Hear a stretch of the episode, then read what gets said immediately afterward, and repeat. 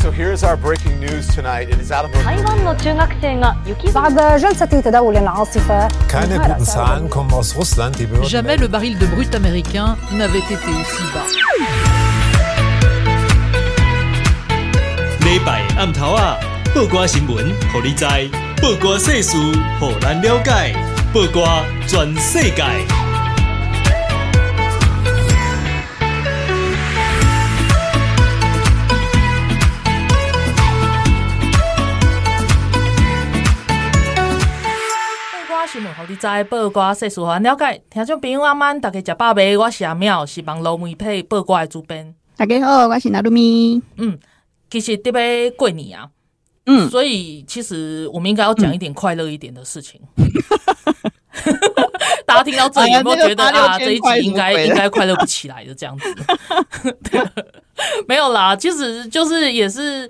这是一年的开始啊，嗯、我觉得就是还是要跟大家讲一下，就是说国际上真的发生什么事情。嗯、因为武侠卧龙干嘛吼，我们生活在台湾真的是很安乐哎、欸，真的是很安乐。然后还有就是台湾的媒体太可怕了，太可怕了，就是他都不告诉你重要的事情啊，真的。所以吼。嗯就是就是我们今天要访问的特别来宾，我现在要赶快来介绍特别来宾。虽然就是他真的是很忙，我不敢乱 cue 他，可是可是每次讲到这个议题的时候，我第一个想到的就是他，因为就是除了他讲，我都不信别人怎么这样。哎，你这等下又开始得罪人，就所以不相信吗？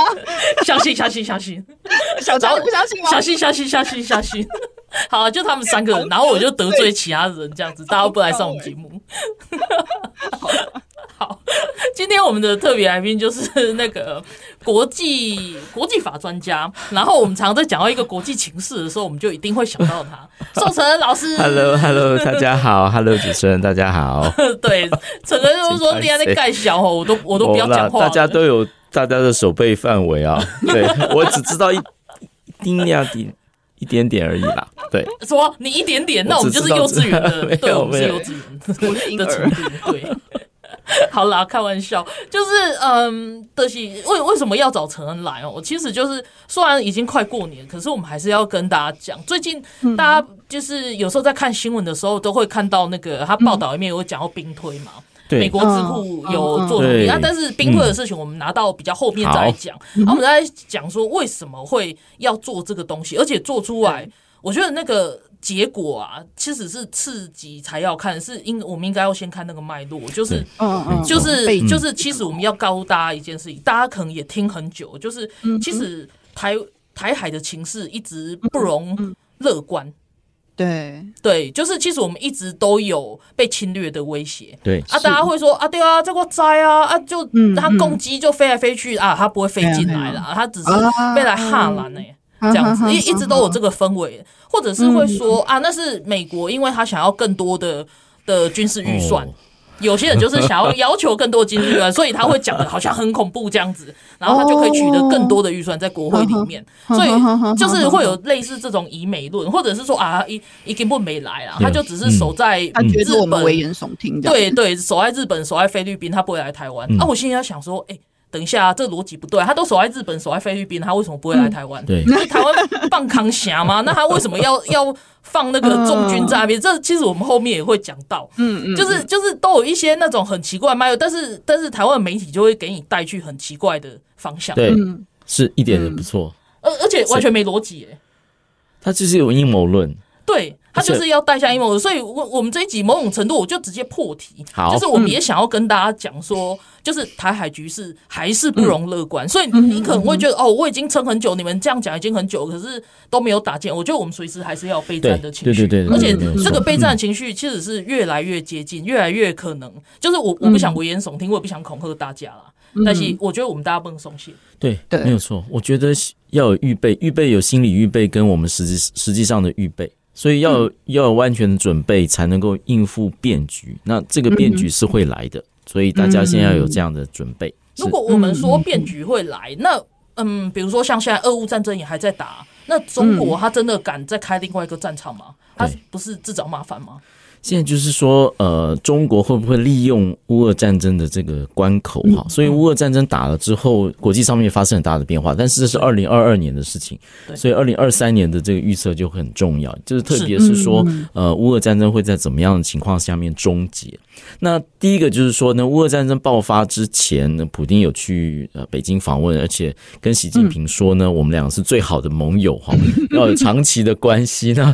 而且那个时候其实习近平也。签了，好，他们也签了一个声明。对，然后他们彼此之间在那个国际上面的立场也是合作的。像呃，乌俄战争爆发之后，联合国要谴责呃俄罗斯，其实中国都是投这个呃弃权票，他他没有投反对票，但是他也他也不表示任何意见哈。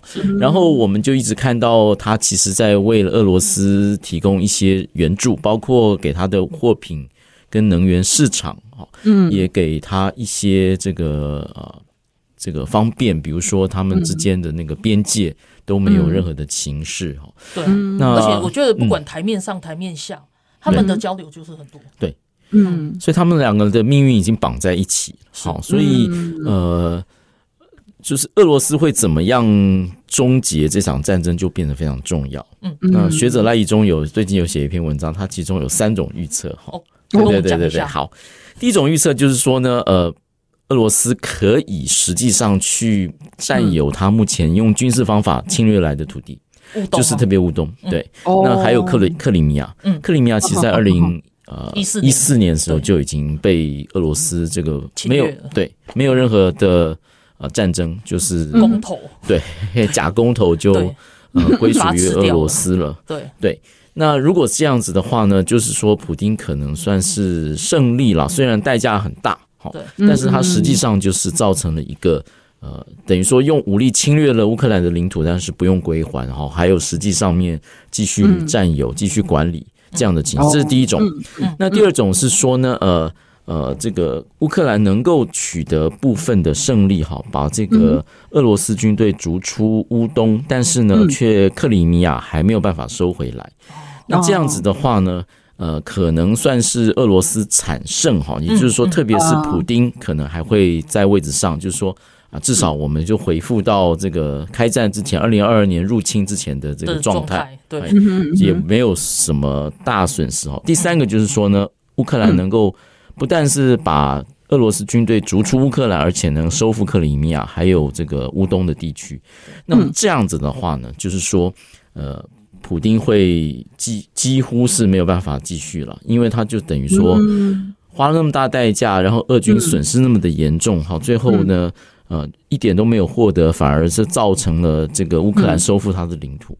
那学者赖以中就分析说呢，所以呃，如果这样子的话呢，因为习近平的命运跟普丁命运绑在一起，对。那他会看到，如果是第一种的话，其实会有鼓励的作用。也就是说，你用军事的手段发动战争是可以获得某些利益的。而且呢，呃，西方国家虽然大团结，还是没有办法打败你。嗯，而且你也不敢对你真正的开战，哈，因为你有核武。那么因此这些讯号都非常强烈。就是说，那中国如果对台湾动手的话，西方国家也许这个声势这个声势可以很浩大，但是实际上行动却呃没有到位，哈。对。但是如果是第三种的话，就是说呢，普京可能会下台，那这个对习近平是个大警讯。也就是说，如果战事不利的话，代价就不但只有自己国家和自己的权位都赔上了哈。对，那在集权国家，其实一个政权要倒台，其实结果是非常恐怖的，对他还有他的亲信还有他的家人，其实都非常恐怖。没错，没错所以呢，呃，赖中就分析说，所以习近平会尽一切的力量去防止第三种情况的发生哈，然后让就是说这个俄罗斯还是能够实际上能够得到一点点的这样的利益。那么接下来就是说呢，所以。而且呢，普京如果被赶下来的话，也会弱化了对习近平的这个威信，因为你一开始就已经支持他了嘛。对。然后最后呢，让看他下台的话，其实这个讯号是非常强烈的。所以学赖宜中预测说呢，习近平一定会尽全力提供支援，然后让普京不会倒台。是，所以他说台湾跟乌克兰的命运，哈。在像战战略的这样连结之下哈，因为习近平跟普京绑在一起，变成说台湾跟乌克兰即使地区隔离很远哈，那但是呢，我们在整个战略的算计上面也会绑在一起了。哦，我可以问一个很智障的问题吗？就是如果中国要给呃那个俄罗斯帮助，它可以有哪些方面的帮助啊？我们目前看到的迹象哈，呃，中国是最大的，其实还有呃像伊朗啊、沙乌地阿拉伯等等哈，还有委内瑞拉，他们的各种帮助。对，第一个是俄罗斯，因为被禁运。所以它呢没有办法，它的货品没有办法销到欧洲去。它原来最大的市场是欧洲哈，但是它现在唯一对欧洲能够取得这个利益的就是它的能源。对，因为欧洲还相当大程度为呃依赖依赖依赖依赖俄罗斯能源。对，但其他货品的话，它需要找市场。那么中国就提供了一个这样的市场。然后另外就是中国也买了它的呃能源，而且呢，他们两个还呃。讲好了，就是说，因为俄罗斯寄出一招，就是说不要用美元计价，因为用美元呢算呢，都掌握在这个汇兑都掌握在这个美国手里。对，那他就俄罗斯提供要用卢布计价，那中国就答应了，所以等于就是是呃这样子，其实就算支援了。对，我们刚刚讲到能源其实是包括石油跟天然气，对对对，就是我们常常在讲油气，就是这两种。嗯，对。那第二点就是这个安全上面，其实中俄之间也有两千多公里的这个边界哈，嗯，所以俄罗斯的防卫的任务其实相当繁重，没错。那俄罗斯呃，中国跟他就是友善哦，就是没有这个两面作战的问题，那所以呢，呃，这等于就是按住了，就是说我不会给你生事哈，对。那这不是一种支援是什么哈？那第三个当然就是在国际上面，包括声量上面啊，就是至少有一个啊，算是跟当西方国家团结在一起，美国跟北约。因为俄罗斯发动侵略战争，团结在一起，过去的旗舰就先放在一边的情况下，那中国变成是俄罗斯在国际上面少见的一个大国的支援。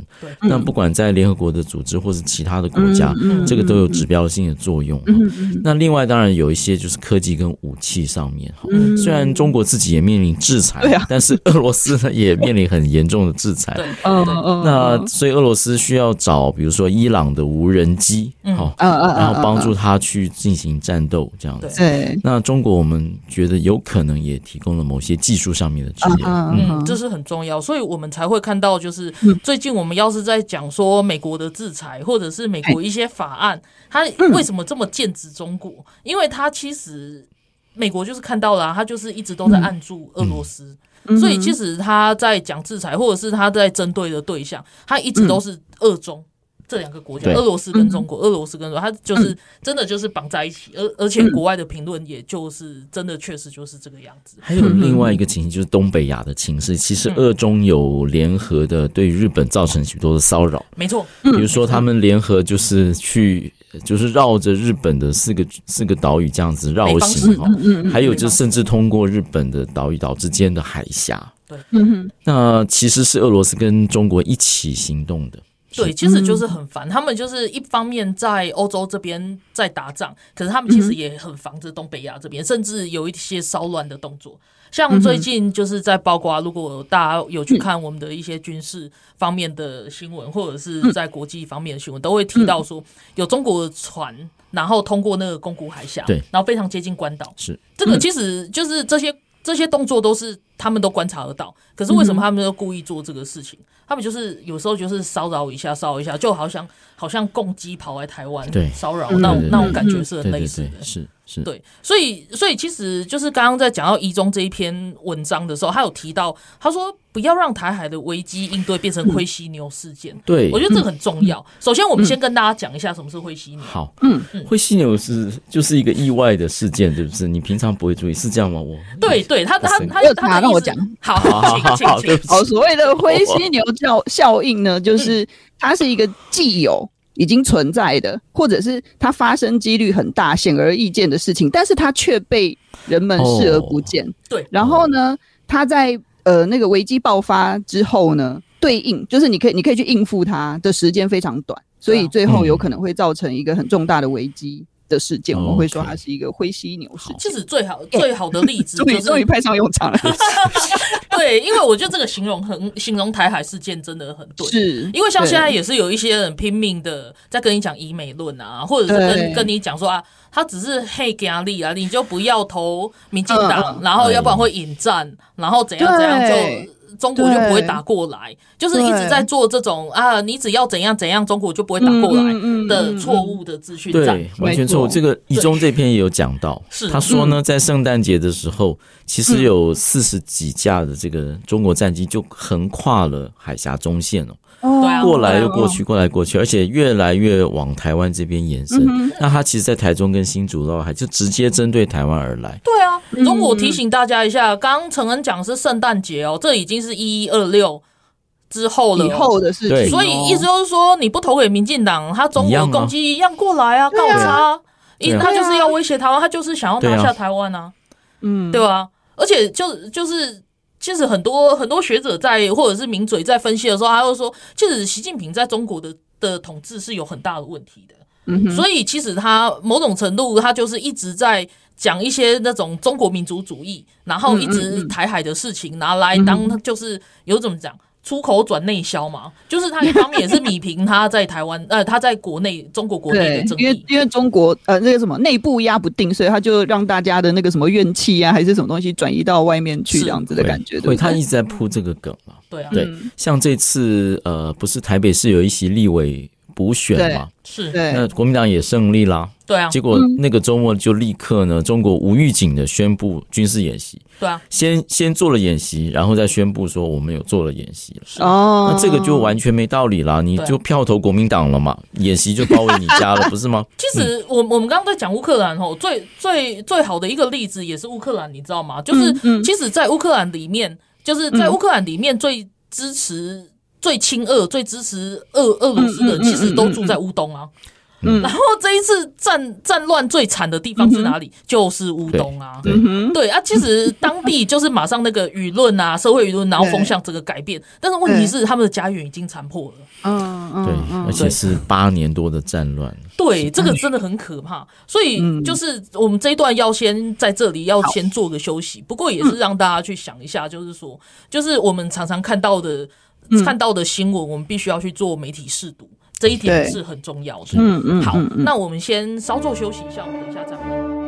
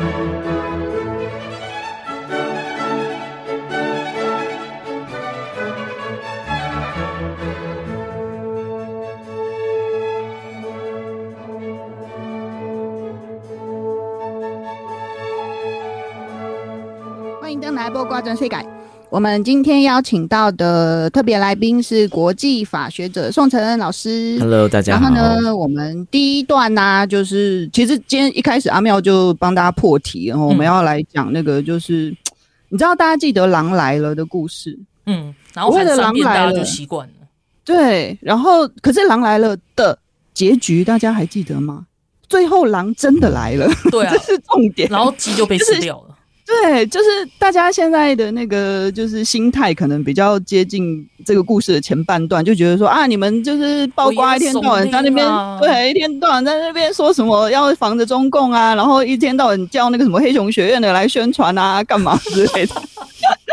对对，就是要，因为就是我们之前其实也提过一个很重要的点，就是你今天不管人家真的有没有要动作，但是你做好准备总是没有。没有错的事情嘛？对，对不对？总总比你通通都没有准备，然后等到事情发生，你才在那边措手不及的好，不是吗？这不是一件很就是很正常的事情嘛？你今天在面对生活的事情，还是工作上的事情，不是也都会这样做吗？对啊，那对，啊，为什么面对一个国家的那个就是整个这么大的事情，然后你却觉得说啊，没有关系，我们不用准备。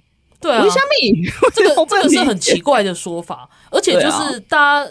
前面最后一段的末端，我们讲到媒体识读哈，你这有时候我们在看的时候，当然我们因为生活的烦恼，然后常常会没有办法去多思考这些事情。但是其实我们真的应该要，因为这个东西真的会是会影响我们的视听，很重要一点。对，那最基本像刚刚娜娜讲到，就是说我们国家怎么可以不防备、不守备？对啊，我就是我们大家不是都很基本的存钱概念嘛？那存钱概念不就是为了我们有危机的时候，然后我们可以有钱可以用？那、啊、那我们现在台海，我们对面就住了一个恶邻居，那我们为什么不能备战我们自己呢？即便到最后十年后、二十年后，我们来看啊，他真的没打过来。我跟你讲，那个也不是因为他本来就不会打，那是因为我们有我们有做好准备，他不会轻易的吃掉我们，因为吃掉我们，他要花上很大的代价。对啊，而且就是那个中共会不会动动武这一件事情。就是其实不要说我们台湾人啊，其实美国呵呵 他们他们也在帮我们做一些预测嘛，对不对？对，就是前一阵子那个就是新闻有报道说，华府就是华盛顿的智库叫做有一个叫做战略暨国际研究中心吼，然后英文的缩写是 CSIS 的这个这个呃机构，他做了那个台海战争的那个战况推演，就是军演好的一个就是那算模拟是不是？对，兵推。对，兵推模拟，而且他他就是总共进行了二十四次，就是呃设定了各种不同的情况，然后就是呃就是模拟了二十几次，如果中共攻打台湾会有什么样的结果？然后我们先讲就是最后的结论，嗯、其实是他推演的二十几次里面，所有的结果都是中共会输，嗯，但是这也不是一个值得高兴的事情，因为它其实是。呃，就是应该说，应该说，应该说，那个台湾是惨赢，就是小赢这样子。嗯、就算赢了，其实也不也不是一个大赢这样子。嗯，好，然后呃，我大概讲一下那个就是新闻报道里面的内容哈。它上面是讲说，呃，如果他共军如果在二零二六年，他还有设定一个那个时间点嘛，哈，在二零二六年犯台的话，他一定会失败。然后呢，中国他们最近这几年都是很努力的在发展他们的现代化海军。然后这个呃，这个军演的模拟结果呢，就认为说，呃，如果中国他们真的打台湾，在二零二六年打台湾的话，那他们的那个 现代海军将会化为乌有。但是。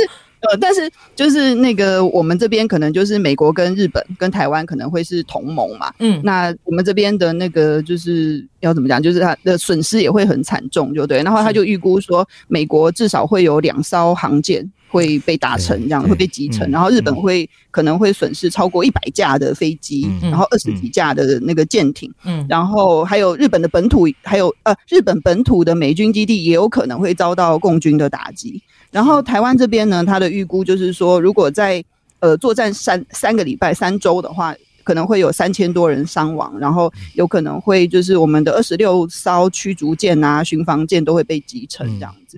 好，总之就是呃，他们的那个推演的结果就是中国会输，但是就是就不是一个好结果。其实对大家来说都不是一个好结果啊。没错，哎，谢谢。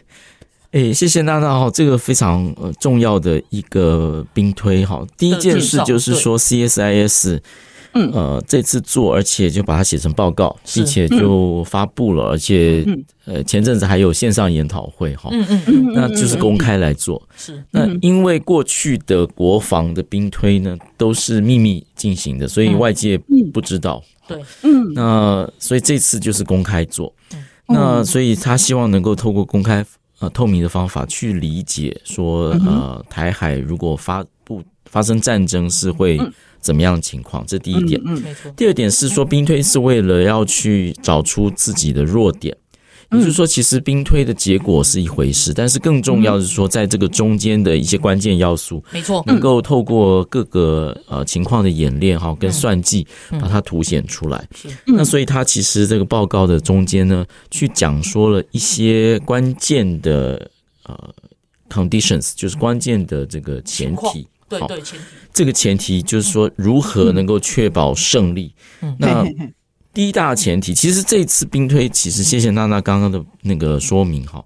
呃，如果我再进一步，其实它最重要的一句话是：台湾是守得下来的，台湾的民主、台湾的政体会继续存在，不会被中国并吞跟侵略掉。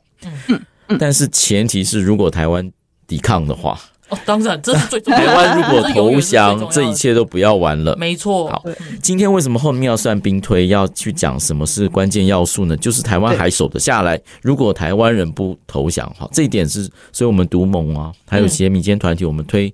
不投降承诺书其实就是一个最基本的，对，而且这个这个对国际来说是一个很重要的一个很重要啊，对对，而且大家想想看，如果如果现在我们的总统是中国国民党的任何一个人，你觉得他不会投降吗？当然会啊，呵，他会呵呵啊投降，他会说要和平，对啊，对啊，他会说要青年不要上战场，我们就不要抵抗，不要抵抗，还要跟他签什么和平协定什么的，对不对？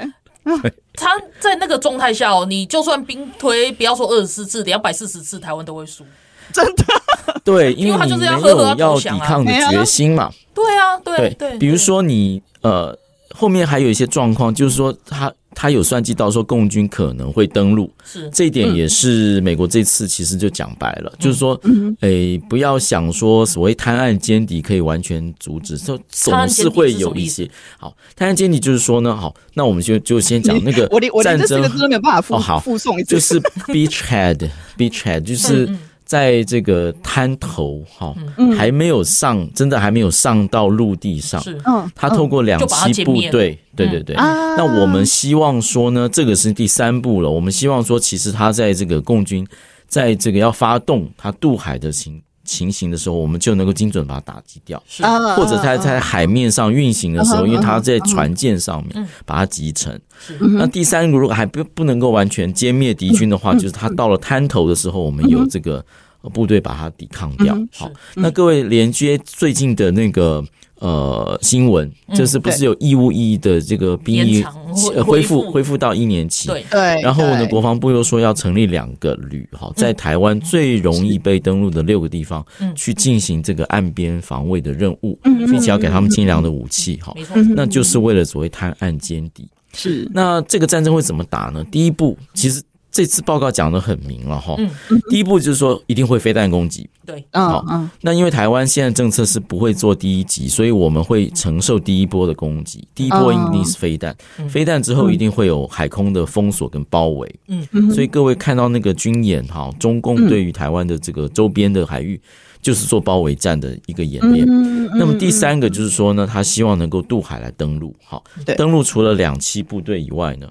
还有就是透过伞兵、空降部队，嗯，那所以他叫我们说呢，呃，不要想说登陆是不可能的，你总要做这个准备，没错。那这一件事情就是说呢，呃，在第四步就是每日会来援，那问题就是来源的时候有另外一个问题，就是说，呃，中共的这个防卫区域，嗯，好，它有相当大的防空区，并且它有呃发展一种飞弹去呃射这个美日的。特别是美国的平台，嗯，也就航空母舰了，对，哦哦哦，那这件事情就造成说，呃，美国的军队的介入方法是要多靠近，嗯，好，那这个后面有他的算计。我们先讲台湾地面部队的算计，哈，嗯。嗯，必须要接受一个事实，登陆可能是会发生。他说，不管你歼灭多少敌人，总会有一些啊，共军可能会登陆到。这个台湾的土地上面，那你要为登陆战做准备，这个是要去准备的，无可避免的事情。好，那第二步是说，如果到那个情况，台湾不会有乌克兰模式，也就是说，因为乌克兰是陆地接壤的。乌克兰旁边在西边就是跟波兰啊，其他的北北约的盟国是接壤的，所以虽然他们不参战，但是这个物资好都可以这样子援助进去，武器可以运送过来。但台湾是海岛，所以没有办法。那么在海空被这个封锁的情况下面，那个运输不是那么顺畅的。因此他的建议就是说呢，呃，要先布置，要先把台湾需要的武器先提供给呃超前部署，先提供给台湾。好，美国应该做这件事情。是，那么第三个是美日如何来支援，就需要用到美国的驻日本的基地。嗯，那么日本变成关键性的角色。嗯，也就是说，日本呢，所以所以为什么日本其实很早就认知，他说台湾有事，日本有事，他知道自己不可能置身事外的，不可能，因为地理上那么靠近，而且美军一定会从驻日的基地去发动这个介入哈，所以他日本不可能置身事外。那么第四个就是说呢。美国必须要强化能够在中国的防空区以外，打击中国军舰的能力，特别就是长城的对舰、对对舰艇发动的飞弹。是，嗯，那这件事情就是说呢，你。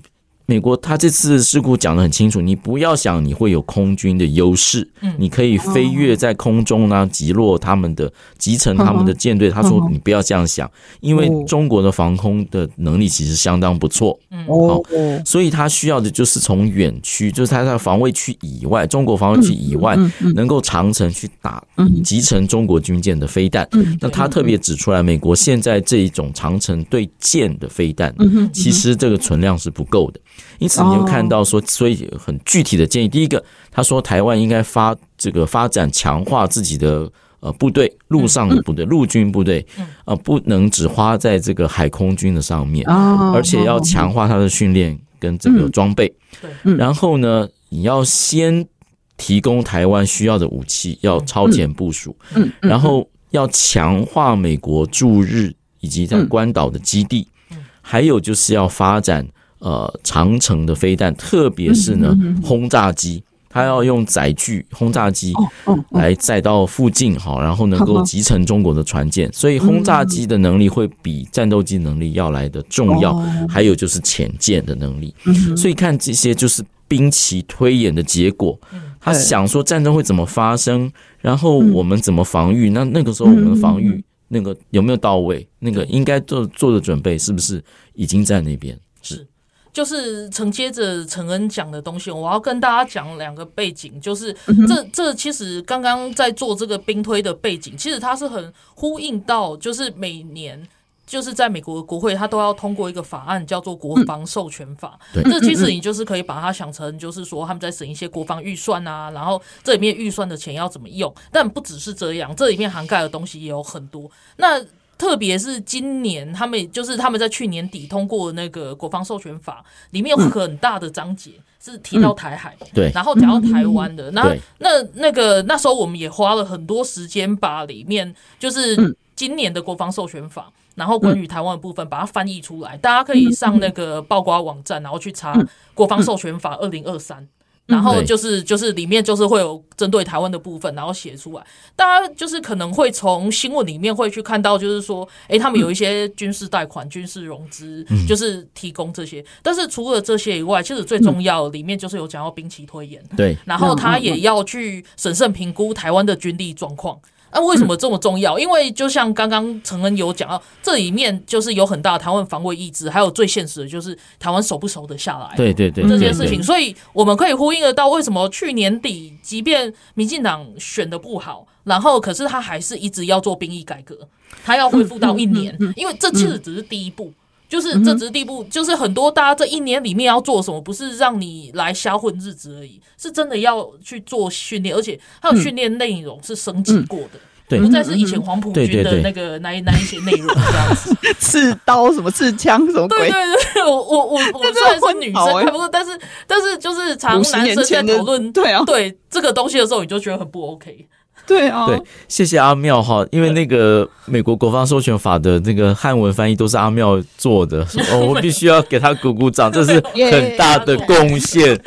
像我现在我们要办什么研讨会啊，要讨论这个法，我们就说请看爆瓜的翻译哦，非常精准的翻译，所以谢谢。第一个谢谢阿妙，第二个你看那个连结，就是美国有先想到，对，其实他这个战略眼光有在哈，对，他有一个叫做 stockpile，就是在。台湾要储备需要的军需品跟武器弹药，对，那这件事情不就是呼应刚刚所讲的吗？对啊，对，你就是去适应台湾海岛型的地理位置，你不可能在战争爆发之后再做这件事情，你一定要超前部署。对啊，所以他就有特别讲说你要开始做好，要开始在台湾储备这个需要的军需。另外就是说呢，去训练台湾的这个部队的能力哈。那这件事情其实是跟我们的呃战这个战略算计有关。嗯，今天其实我们等一下第三节会继续讲哈。很重要的一点是说，如果我们不投降，并且继续抵抗的话，我们会胜利，台湾会保得下来。所以这件事情就要去打击投降论。我们不能够看到飞弹好受到攻击，有些损失就投降。那这样子就你不知道后面的事情。对，如果我们继续的话，它是我们是守得下来。我觉得这次的兵推其实对台湾也是非常非常重要的。没错，没错。好，那在我们要休息之前啊，就是大家还是要想一下，就是说前几年我还是跟大家，就是就是朋友在聊天的时候会开玩笑，就是说，哎、欸，我们干嘛买 M One A Two？就是那是一个坦克车，这样，它不适合台湾的道路，不适合怎样怎样。然后那时候我还在开玩笑，我说啊。就到时候要是台海发生事情，就是给美军开啊，又不是中华中华民国国军开，他们也不会开。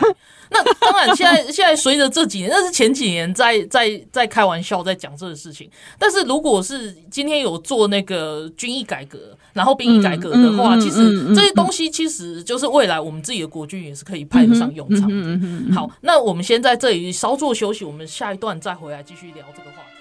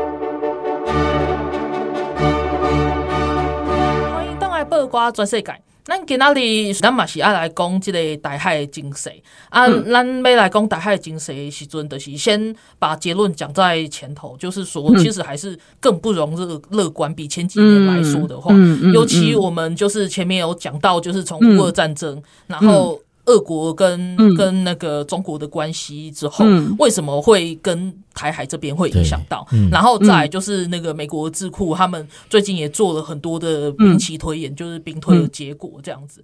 然后，所以我我们今天的特别来宾是宋承恩老师。然后，对我们每次在讲这些国际局势的时候，就是会再把他找来。然后，因为他可以总是可以用很就是很清楚的话来告诉我们说为什么是这个状况。欸、你知道吗？刚刚阿妙讲到过年呐、啊，我就想到那个当初、嗯、就是不是当初，就就就是那个过呃跨年的时候，俄罗斯的军队他们不是在那个圣诞节还有在跨年对啊的时候还去轰炸人家，没错，不要脸哎、欸！而且他们还说他们不会轰炸、欸，对啊，而且是轰炸民生设施哦，对啊，所以就是俄中讲的话能听的话死都能吃的概念，没有人性哎、欸，对啊，其实他们也是故意的，所以我就是会。也是跟大家讲，大家可能会听到前面一段两段的时候，陈恩在讲的东西的时候，会说啊，那你这样不就落实了国民党在讲的，就是说啊，你投给民进党就青年上战场。对。这是第一点，我们对于战争的观念。好，第一件事情我们要讲清楚，就是说不是因为民进党政府做了什么，或者台湾做了什么去挑衅或是激怒中国。好，这个这个想法大家真的可以把它放到一边去啊，不要再理它。对，为什么呢？因为我们的存在本身就是中国所没有办法容忍的事情。没错。好，那你说乌克兰也是这样子，乌克兰想人民想要走向民主，想要加入欧盟，想要有更好的生活，他们有追寻自己道路的权利啊。对，那你就是俄罗斯自己看不下去，他不能容忍嘛。你要用打的，那中国也是一样，中国就是认为说啊，台湾存在在这边啊，就是感觉芒刺在背，或者说呢，他就所谓阻碍了什么中国。民主，中华民族伟大复兴哈，所以这个是本身存在的事情，不是因为我们说了什么、做了什么，对他们什么威胁，或是呃对他们什么不利都没有哈。相反的，我觉得应该要这样看，就是他们一直在讲的事情，我们反而要反着看。他们说投给民进党就是青年上战场，哎，不好意思哦，投给国民党的话，你都不用上战场，你直接变成。就是他们的努力。我们进对集中营，你可能会觉得说，哎，那变成中国人也没有太差吧？哎，真的吗？你确定吗？确定吗？这句话要不要 think again？对，就是你在想清楚哦，真的变成中国人，真的 OK 吗？你看他们的疫情，对啊，然后你看那个新疆，然后你看香港，你真的觉得台湾不会变成那样吗？这就是赵少康之流他所必谈的嘛。是啊，你要做中国人，你就准备被关 被关两年三年吗？不要不要不要说不要说这些地方好了，你即便不反抗，像上海人、北京人，他们也不反抗啊，结果他们就被关在他们自己小区里面，对啊，连食物都不见得有得买。所以呢，各位一定要我。一件事要看整个哈，他不能说哎，过去就说啊，台湾也需要疫苗啊，中国疫苗啊，台湾的防疫做的没有中国好。那现在中国中国发生这些白纸革命等等，那就他们都闭闭口不言了哈。这些都是部分的事实，他就挑他自己想讲的事情讲。好，这是第一点哈。第二点是和谈绝对不是那条路哈，就是说你和谈第一件事没有和谈的基础嘛，对方就是要吃掉你，你是和谈就是屈服。嗯，就接受对方条件，就说啊，那我做你的一省哈，或者说我放弃自己的民主方式，你要这样子的话，就是投降嘛，不就是这样子嘛？是，那你和谈，他你也换不到和平，你这个威胁之下的和谈，其实就是一个屈辱而已。嗯，他是你要放弃自己，接受对方条件，那。那我们这样子不如就不要做人了嘛，因为这样就是说，我们做人有自己基本的，我有想要的什么的，那想要我们就是付代价去捍卫、去维持。是。那今天我连这个最核心的自由民主，或是成为人的尊严，我要自己认同是什么人，这样的权利我都放弃的话，完全是因为啊，我要和平啊，我要留一口气在，那不就是？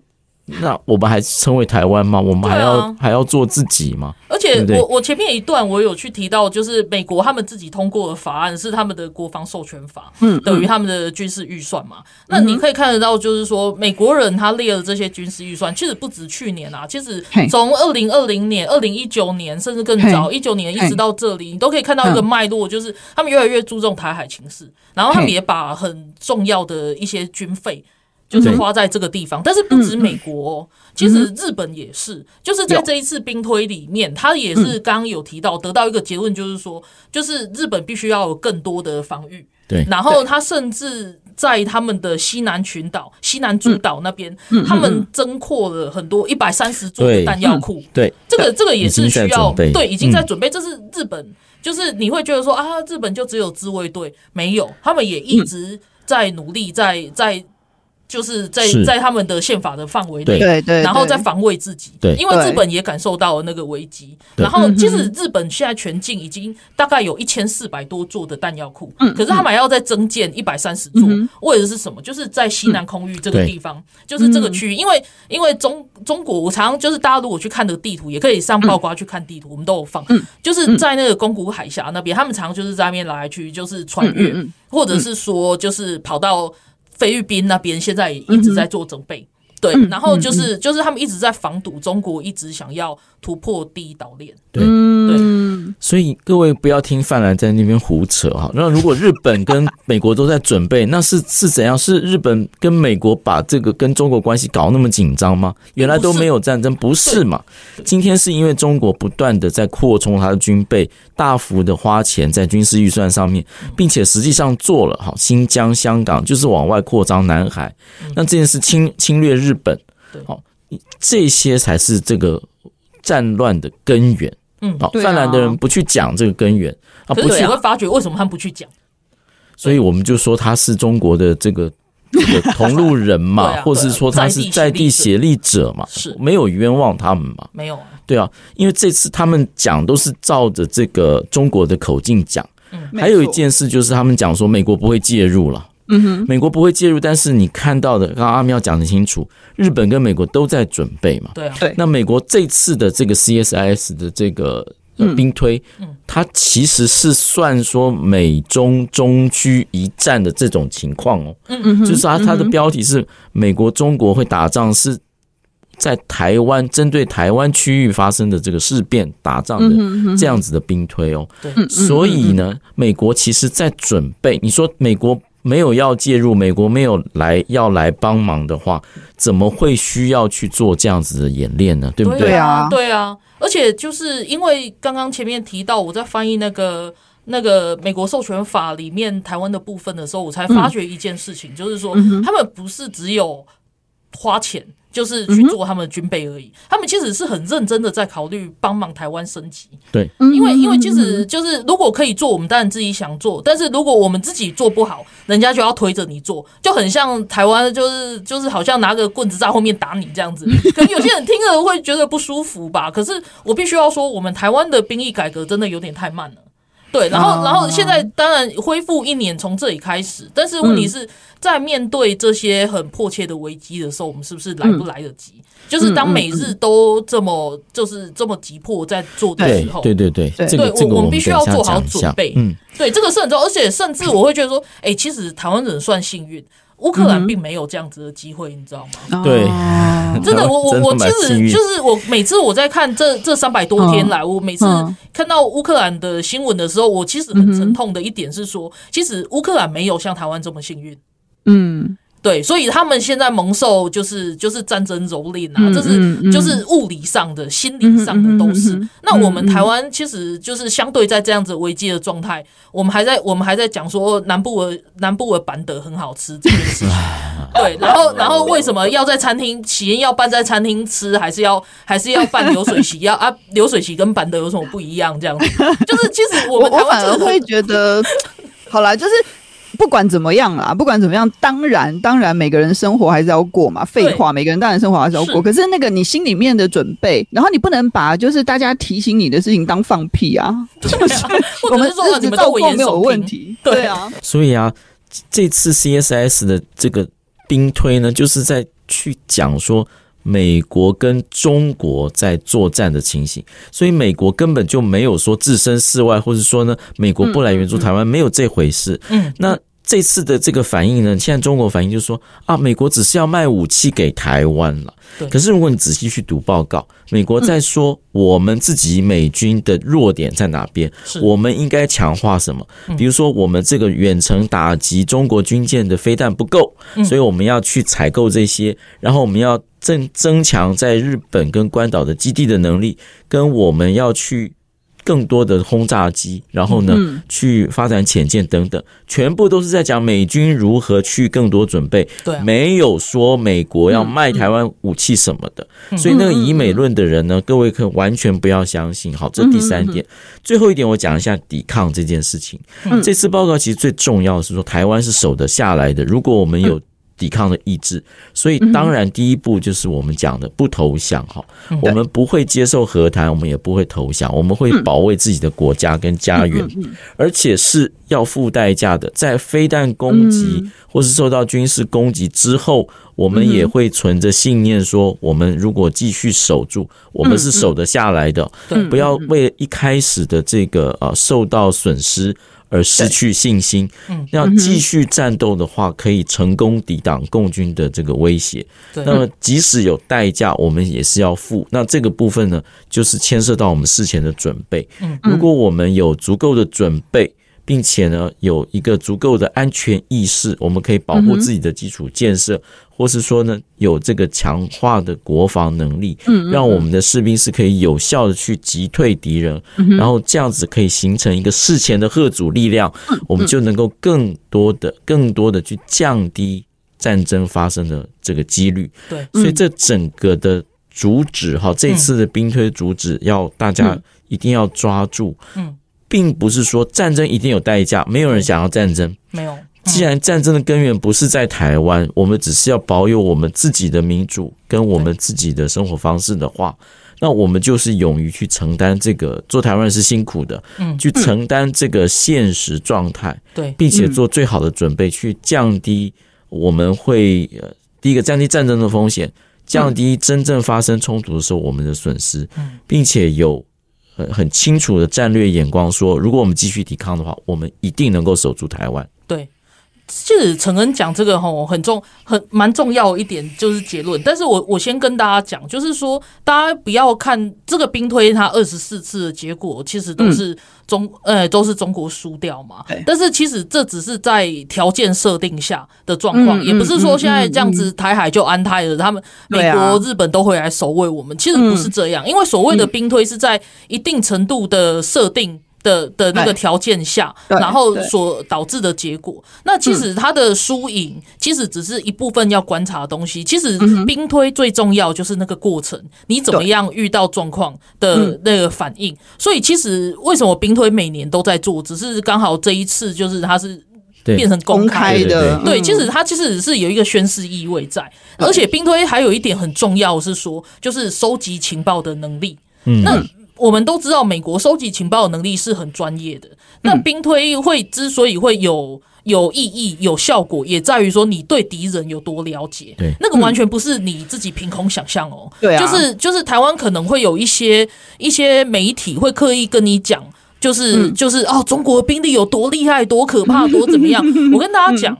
就是在俄乌战争发生之前，我也一直以为俄罗斯的军力是很厉害啊！对对对对，他们的武力超优秀，对对对。然后然后他们的 S 四百飞那个飞弹怎样怎样多好，然后 S 五百什么的一大堆这样，我也曾经是这样子的认知过。结果你真的实战下去，就是好或坏，大家都知道嘛。对，那当然就是在在俄乌战争里面有提到，就是说美国的情收能力，那这个也帮助俄俄那乌军。帮助非常的大，对对对，对，就是其实，在这些东西上面，这也就是我们这一次就是兵推的一些一些重点，我们要看的。我我刚突然想到一件事情，哎，大家对那个日本的自卫队的印象是怎么样啊？